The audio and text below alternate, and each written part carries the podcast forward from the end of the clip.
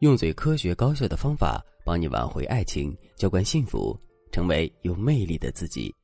大家好，这里是飞哥说爱。学员茉莉今年二十六岁，在一家证券公司上班。之前有谈过两次恋爱，但都是草草收场。后来她在一次聚会上认识了闺蜜的男同事，在场的十几个人里，只有他们两个是单身狗。也许是开玩笑，茉莉的闺蜜带头撮合起了他们两人。就这样。茉莉添加了这个男生的微信，不过茉莉在跟我咨询的时候说，这个男生的确是我喜欢的类型，他性格沉稳，努力上进，但是我不知道他喜不喜欢我，所以我也在慢慢试探。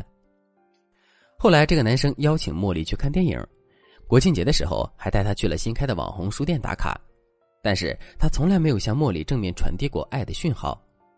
茉莉把自己的担心告诉了闺蜜，闺蜜安慰她说。他这个人就是这种闷闷的性格，以前周末的时候，他从来都不会邀请我们去玩的。他现在这种表现，肯定就是喜欢你啊！听到这个消息，茉莉整个人都急得不行，恨不得这个男生立刻马上就变成她的男朋友。终于有一天，茉莉忍不住了，她给这个男生发了一篇小作文，中心思想就是在逼宫，逼着这个男生给他表白。如果他不表白的话，那他就是渣男海王。茉莉满心期待的等着男生回复，可最后这个男生只回复了一串省略号。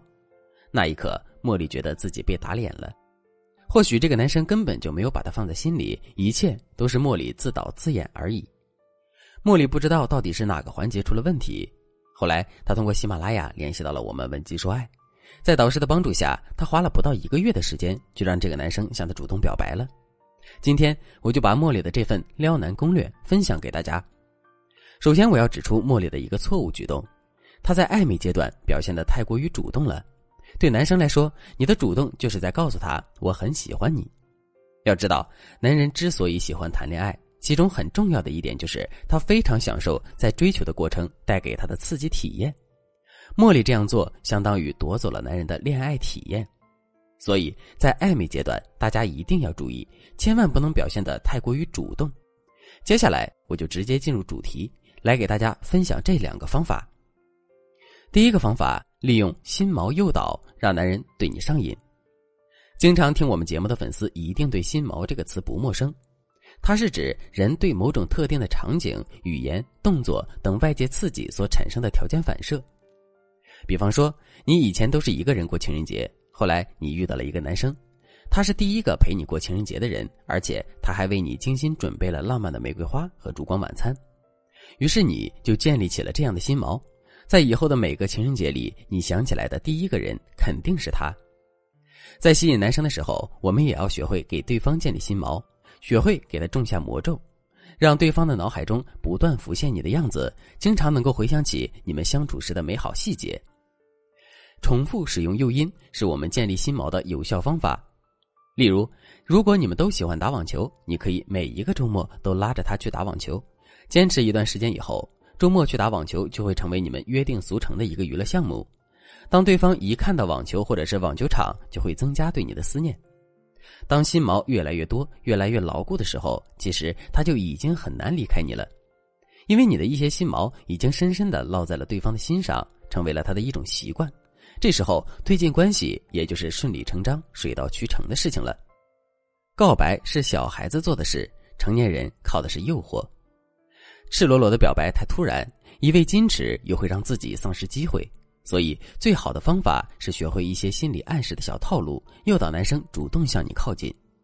如果你想利用心锚诱导法让心仪的男生对你表白，还等什么呢？赶快添加微信文姬零幺幺，文姬的全拼零幺幺，我们的导师会根据你的实际情况为你制定最适合你的吸引方案。下面我来讲第二个方法。利用平衡定律来收获他更多的注意力。很多女孩子都会在爱情中用力过猛，觉得我爱他，我就要二十四小时充斥在他的生活中。但这样很多时候都会让男生越来越不把你当回事儿。当男人在一段感情中体会不到危机感，就会觉得反正你在这儿也不会走，我怎样做都可以。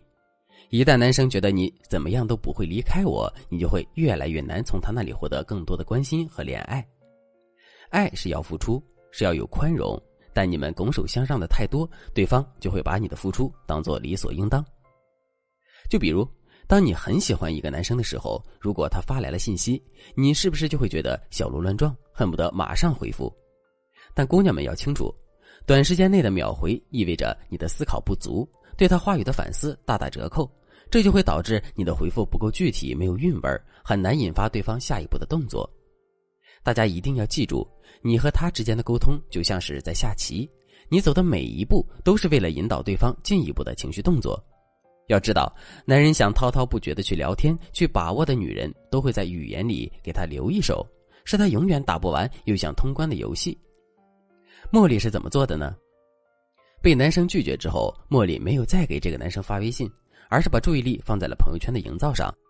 在我的指导下，茉莉有针对性的选择特定时间发了几条特定的朋友圈，来展示自己的个人价值和生活状态。发到第三天的时候，这个男生给茉莉的朋友圈点了赞。